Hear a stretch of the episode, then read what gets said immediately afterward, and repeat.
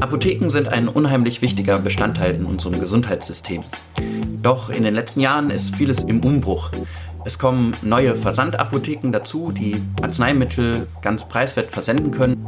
Die Anzahl der Arzneimittel, die über Versandapotheken versendet werden, steigt stetig und die klassischen Apotheken fürchten natürlich diese neue Konkurrenz. Nun wird darüber gestritten, ob ein Versandverbot für rezeptpflichtige Arzneimittel die richtige Lösung wäre, um die klassischen Apotheken vor der Konkurrenz durch die Versandapotheken zu schützen.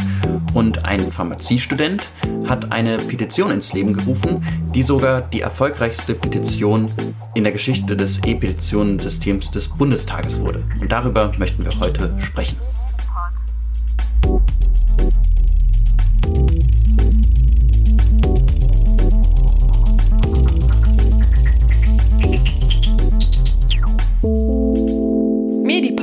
Der Podcast für Medizin. Hallo zusammen zu einer neuen Folge vom Medipod. Hier ist der Kohli. Und hier ist der Dominik. Wir begrüßen euch heute mit dem ersten Thema im neuen Jahr. Wir haben uns für den Versandverbot von rezeptpflichtigen Arzneimitteln entschieden. Dies ist ein gesundheitspolitisches Thema und der Kohli hat im Vorfeld noch eine wichtige Sache, die er uns gerne erläutern würde. Ja, genau da das ja jetzt so ein politisches Thema ist, wir machen ja nicht jedes Mal politische Themen, sondern häufig einfach medizinische Themen, möchte ich am Anfang, um das ganz transparent zu haben, nochmal erläutern, dass ich ja Stipendiat der Konrad-Adenauer-Stiftung bin, die ja ein politisches Begabtenförderwerk ist.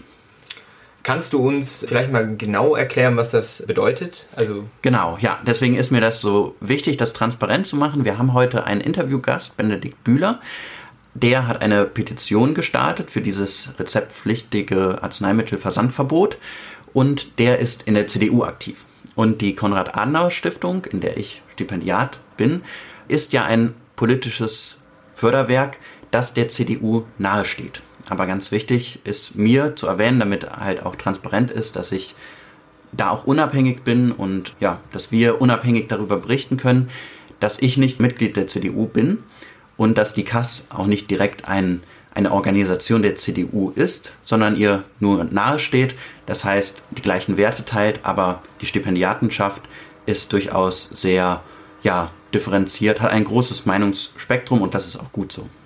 Ja, sehr gut. Ich finde es auch wichtig, dass wir hier kundgeben, dass unsere Meinung frei ist und nicht irgendwie politisch verankert ist, dass wir keiner bestimmten Partei jetzt angehören oder beziehungsweise keine bestimmte Meinung einer Partei vertreten. Ich glaube, das sollten alle Zuhörer und Zuhörerinnen auch wissen. Genau, ja. Und wenn ihr sonst noch Fragen dazu habt, dann schreibt uns auch gerne. Aber das war mir ganz wichtig, das am Anfang nochmal klarzustellen damit ihr das wisst. Ja, vielen Dank. Ja, und dann gehen wir mal zurück zum Thema. Genau, Versandverbot für rezeptpflichtige Arzneimittel. Kannst du uns sagen, was der Benedikt Bühler mit seiner Petition da ganz genau jetzt bewirken wollte?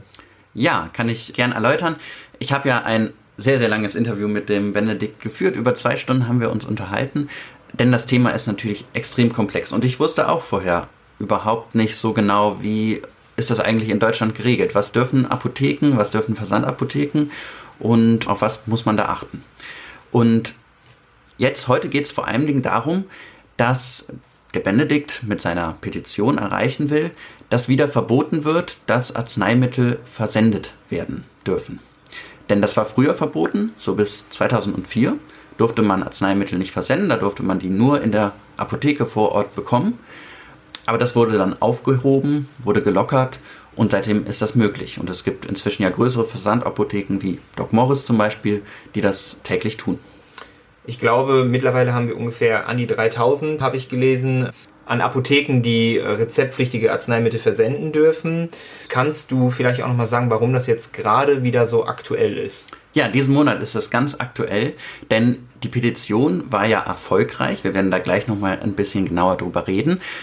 Und das heißt, der Benedikt darf jetzt vor dem Petitionsausschuss des Bundestages sprechen. Und das wird diesen Monat am 27. Januar sein. Und deswegen ist das Thema gerade top aktuell. Heute nehmen wir die Folge auf, heute ist der siebte erste, aber sie wird ja dann am 15.01. erscheinen. Also kurz bevor Benedikt dann im Bundestag spricht. Und in der nächsten Folge können wir auch da nochmal mit Benedikt drüber sprechen, wie es denn war, im Bundestag seine Rede zu halten. Bevor wir jetzt in das Interview einsteigen, möchten wir euch noch gerne mitteilen, dass wir versucht haben, eine Gegenseite zu kontaktieren. Der Kohli hatte auch Doc Morris angeschrieben. Wir haben leider noch keine Rückmeldungen bekommen. Aber falls ihr, irgendwelchen, ihr irgendwelche Fragen, Anregungen oder vielleicht auch eine Gegenseite vertretet, dann könnt ihr uns gerne schreiben und wir können das in die nächste Folge dann einbauen, weil wir auch so ein bisschen beide Seiten belichten wollen. Genau, ihr könnt uns schreiben, ihr könnt uns auch, wenn wir in Kontakt kommen, können wir auch ein kleines Interview führen. Also dann könnt ihr sogar in den Medipod reinkommen. Und genau, also ich denke, wir erarbeiten uns das Thema so ein bisschen gemeinsam, weil es so komplex ist. Und vielleicht finden wir für die nächste Folge auch noch einen Politiker, der auch uns das nochmal erklären kann. Fangen wir doch einfach mal jetzt mit dem Interview an, denke ich. Am Anfang beschreibe ich vielleicht erstmal den Benedikt noch etwas genauer. Also er ist auch ein junger Pharmaziestudent, jetzt im dritten Semester. Und er studiert Pharmazie an der Semmelweis Universität in Budapest, in Ungarn. Genau. Und was vielleicht wichtig ist zu betonen, jetzt denkt man vielleicht, okay, äh, warum ist er nach Ungarn gegangen? Bei Medizin denkt man immer, ja gut, er hat den Schnitt nicht geschafft hier in, in Deutschland. Aber Benedikt hat mir erzählt, er hatte einen ausreichenden Schnitt, er hätte auch hier Pharmazie studieren können. Aber da an der Semmelweis Universität hat ihm der Studiengang sehr zugesagt, weil er etwas klinisch orientierter ist, also mehr damit zu tun hat, wie nachher auch man in der Apotheke am Patienten arbeitet und weil er es auch unheimlich interessant fand, irgendwo anders in Europa zu studieren, weil er so ein bisschen europäischer werden wollte und er wollte eigentlich nach England gehen. Aber das ging dann ja nicht mehr. Wegen dem Brexit ist er dann nicht nach England gegangen und studiert jetzt in Ungarn. Genau, aber er ist noch immer sehr in seiner Heimat, in seiner baden-württembergischen Heimat aktiv.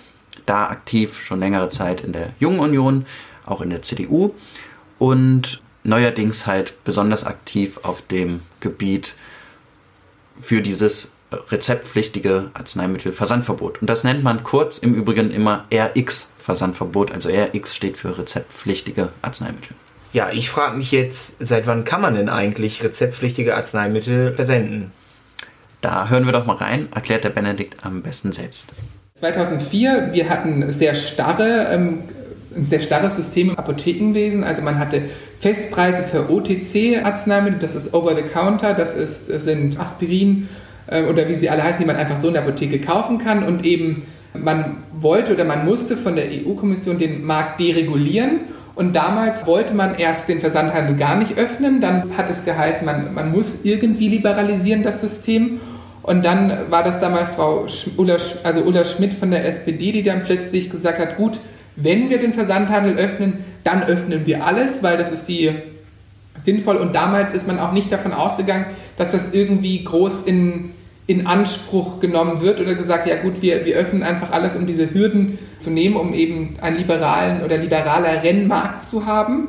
Und deswegen hat man alles geöffnet. Andere Länder, wie zum Beispiel Österreich, die haben dann eben nur den OTC-Arzneimittelversand geöffnet und eben wie, wie die ganz viele anderen Länder, also fast alle europäischen Länder oder alle europäischen Länder haben ja das OTC, den OTC-Versand erlaubt, weil man das eben erlauben musste, um eben anderen europäischen Wettbewerbern auch die Möglichkeit geben, in den jeweiligen Landesmarkt einzutreten.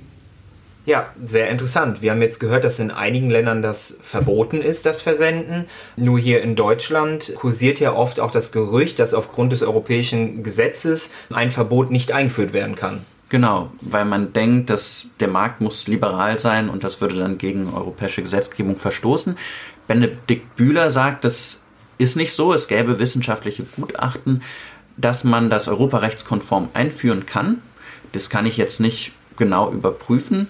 Aber wenn es auch in anderen Ländern möglich ist, dann ist die Frage, scheint das ja schon irgendwie europarechtskonform gehen zu können. Und was vielleicht auch ein ganz interessanter Aspekt ist, den er mir im Interview erzählt hat, bei Tierarzneimitteln ist es sogar von der Europäischen Kommission verboten worden. Rezeptpflichtige Tierarzneimittel dürfen nicht versendet werden. Und warum sollte etwas, was bei Tieren geht, nicht auch bei Menschen gehen können? Wenn wir jetzt die Gegenwart betrachten, warum war es denn jetzt nötig, dass diese Petition gestartet werden musste? Hat Benedikt dir etwas dazu gesagt? Ja, also zunächst mal war es ja so, dass im Koalitionsvertrag der jetzigen Bundesregierung steht eigentlich drin, dass die Regierung ein RX-Versandverbot einführen möchte. Doch dann hat sich längere Zeit da überhaupt nichts bewegt, überhaupt nichts getan. Und Benedikt Bühler hat dann einen offenen Brief an Annegret Kamp-Karrenbauer geschrieben, in der er sie an diese Vereinbarung im Koalitionsvertrag erinnert hat und gefordert hat, das halt umzusetzen. Aber darauf hat sie nie geantwortet. Und daraufhin sah sich Benedikt dann bewegt dazu, eine Petition zu starten, denn er glaubt nicht, dass Jens Spahn das einfach so umsetzen würde.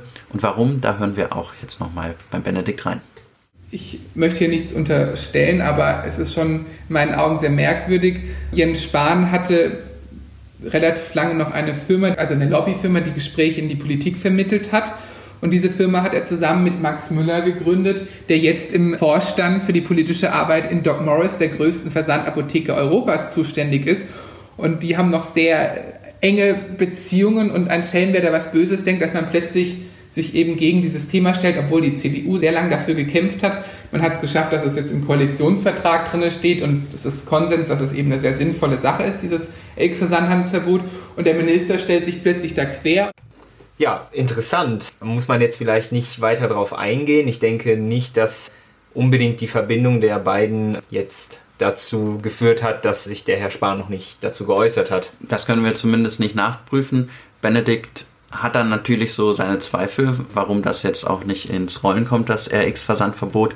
Aber gut, das können wir jetzt nicht, nicht genauer untersuchen. Eventuell zum Teil auch berechtigt, aber ich glaube, wir gehen da jetzt erstmal nicht näher drauf ein. Was vielleicht noch ganz interessant ist, wie verlief denn die Petition? Wie war der Weg, denn jetzt überhaupt so weit zu kommen?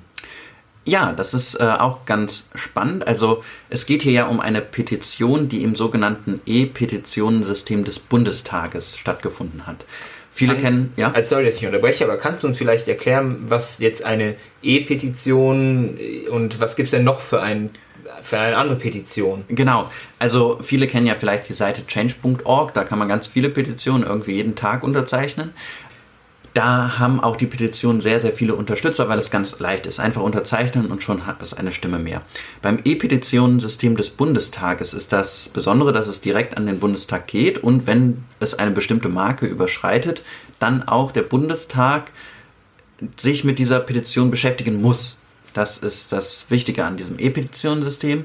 Und da haben die Petitionen nicht ganz so viele Unterstützer, weil es nicht ganz so leicht ist, denn man muss da ganz genau seine Adresse ausfüllen und unterschreiben und so weiter.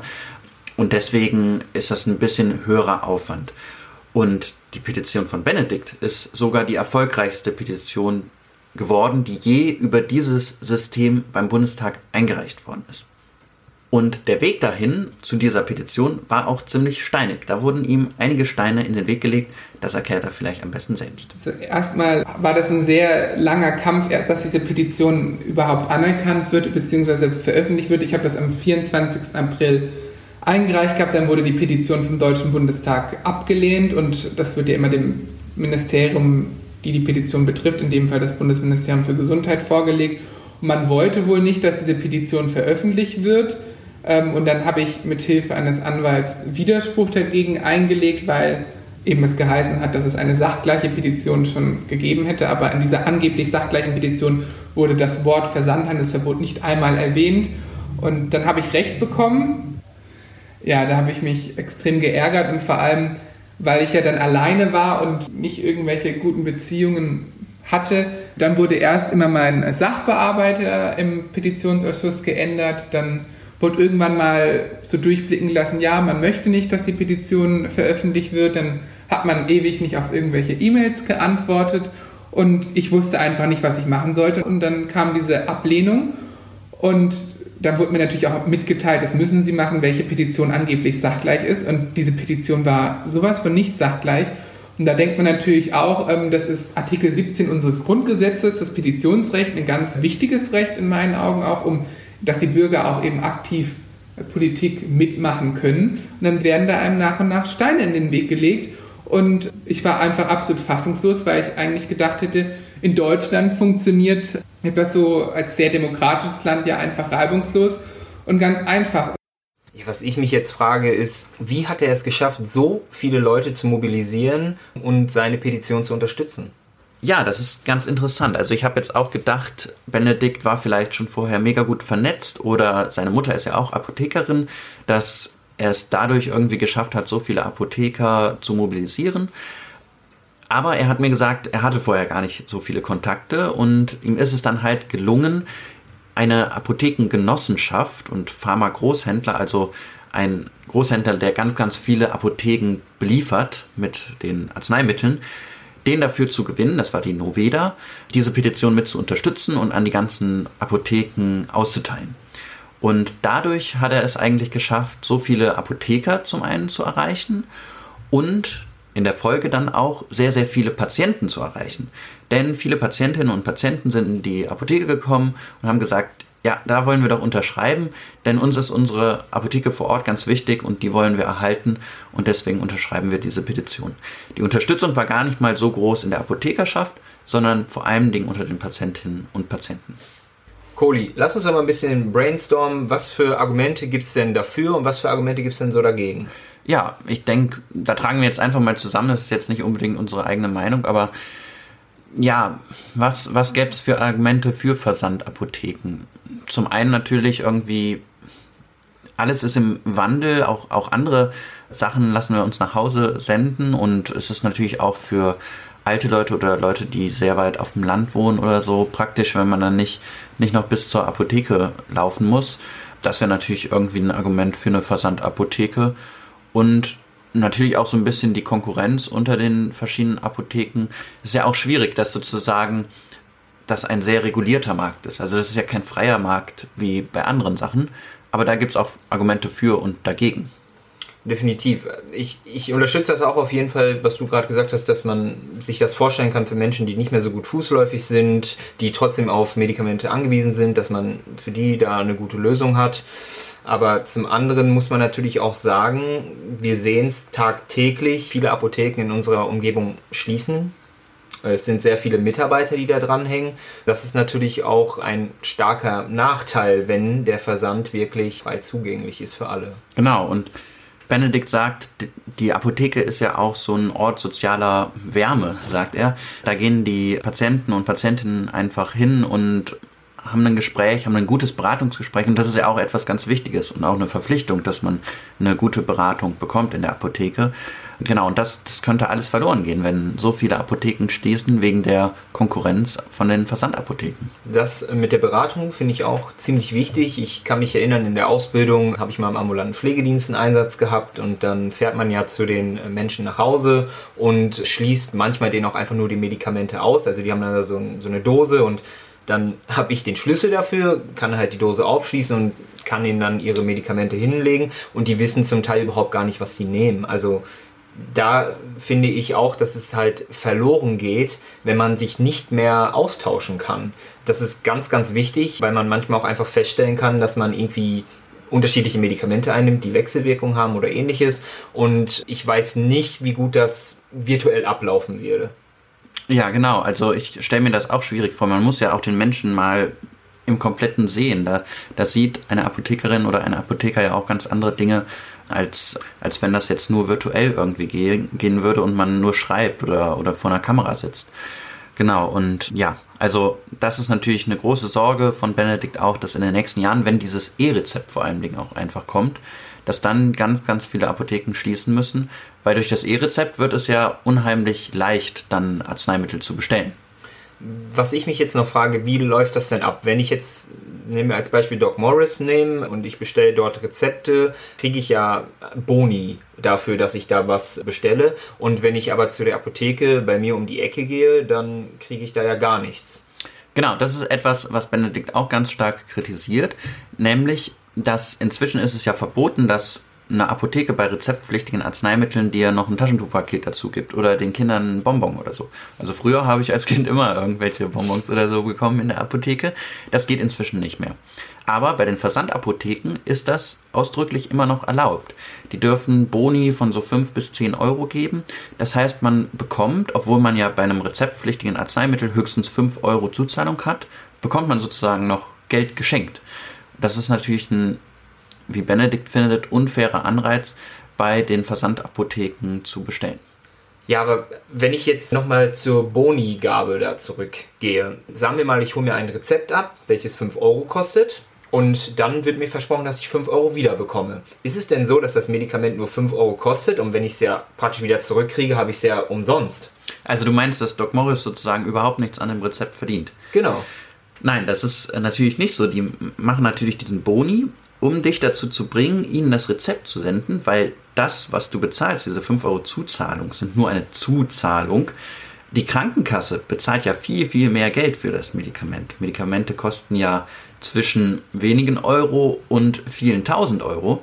Und Doc Morris verdient dann daran einen Teil. Das ist zwar auch, das ist auch festgelegt, wie viel ein Apotheker verdient, aber natürlich diese, diese Gewinnmarge, die will Doc Morris haben bei den ganz vielen Rezepten, die dann einge, eingesendet werden und darüber verdient Doc Morris sein Geld. Das ist eigentlich auch mal ganz interessant zu wissen, dass man halt nur eine Zuzahlung hat und nicht äh, einen Festpreis für ein Medikament zahlt. Was ich mich auch frage, auf Station sehe ich einige Medikamente, die ich im Kühlschrank lagern muss, wo ich aufpassen muss, dass die Kühlkette halt immer bewahrt wird. Wie würde das dann beim Versand aussehen?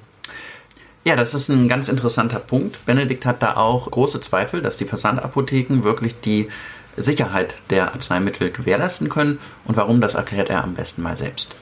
Wir haben ja in Deutschland europaweit Secure Farm, das heißt, dass jedes Medikament eine eigene Identifikationsnummer hat und eben, dass es keine Fälschung stattfindet. Das heißt, wenn man jetzt in die Apotheke vor Ort geht und ein Medikament bekommt, äh, dann wird das gegengescannt und dann kann der Patient und der Apotheker oder das pharmazeutische Personal sehen, okay, dieses Medikament ist ein echtes Präparat und ist nicht gefälscht. Und wenn das eben versendet wird und in einem Paket drin ist, was natürlich wieder ein viele Hände kommen kann, Postboten, in den Verteilzentren, kann eben der Patient nicht mehr feststellen, ob es sich um ein echtes Präparat handelt. Und die anderen Aspekte, die da auch hinzukommen, ist, dass eben die in, durch die Apothekenbetriebsordnung gewährleistet ist, dass eine Beratung stattfinden muss. Das nächste ist, dass eben in der Apotheke Temperaturkontrollen stattfinden. Es müssen eine Apotheke, die über 25 Grad im Sommer oder unter 6 Grad im Winter ist, wird geschlossen durch den Pharmazierat. Kommt auch im Sommer ab und zu vor. Diesen, dieser Sommer war ja auch relativ heiß. Und Pakete werden ja unheimlich heiß. Da wurden jetzt gerade mehrere Tests durchgeführt. 62,5 Grad. Und da sind, gehen natürlich auch die Medikamente kaputt. Und aus dem Grund sollte man das in meinen Augen verbieten und weil das eben gegen die Patientensicherheit geht. In Zeiten des Klimawandels ist es auch sehr schwierig, den Versand von äh, rezeptpflichtigen Arzneimitteln zuzustimmen, weil die Innenstädte ja sowieso schon so überladen sind. Wenn man sieht, wo jeden Tag geliefert wird, wie viel bestellt wird und ähnliches, hat der Benedikt auch dazu etwas? Ja, ja klar, er sagt auch, also jetzt alle Arzneimittel dann auch zu versenden, ist natürlich auch äh, eine Umweltbelastung. Und da wundert er sich auch, dass die Grünen, zumindest auf Bundesebene, er sagt, auf Länderebene sind die zum Teil für das Versandverbot, aber auf Bundesebene setzen sie sich nicht dafür ein. Und da sagt er auch, wie kann das denn sein? Denn Versandhandel ist doch umweltschädlich und wir sollen doch lieber die Apotheken vor Ort stärken. Und da haben wir ja auch eine super Versorgung momentan in Deutschland noch. Und das möchte er dadurch aufrechterhalten und sieht das in Gefahr, wenn rezeptpflichtige Arzneimittel versendet werden dürfen. Ja, jetzt haben wir ganz viel über Vor- und Nachteile von Versandapotheken und normalen Apotheken gesprochen. Ein unheimlich komplexes Thema. Wir können das heute auch wirklich nur ein bisschen anreißen. Ich habe ja noch ganz, ganz viel mit Benedikt geredet, zwei Stunden lang. Vielleicht können wir in der nächsten Folge noch einiges einbauen, wenn ihr dann auch uns eure Fragen gestellt habt. Was uns vielleicht auch noch ganz wichtig ist, einfach zu erfahren, würdet ihr eher eure Rezepte online über Versanddienst ähm, bestellen oder geht ihr lieber zur Apotheke um die Ecke? Genau. Was sind eure Argumente? Was sind eure Vorlieben? Was wollt ihr zu diesem Thema auch noch erfahren? Und dann sind wir ganz gespannt, wie das wird, wenn Benedikt Bühler jetzt vor dem Petitionsausschuss des Bundestages spricht. Das ist am 27. Januar und wir haben verabredet, dass wir danach auch noch mal kurz uns unterhalten, wie das denn war. Dann würde ich sagen, das war eine sehr wissenswerte Folge. Wir haben sehr viel ähm, aufgearbeitet und wir bleiben gespannt bis zum 27. Und ja, ich wünsche euch immer alles Gute. Ich euch auch. Und genau, schreibt uns und ähm, wir bleiben im Gespräch. Und dann hören wir uns Anfang Februar wieder. Und immer schön gesund, gesund bleiben. bleiben. Bis dann. Medipod. Jeden ersten und dritten Mittwoch im Monat. Überall, wo es Podcasts gibt.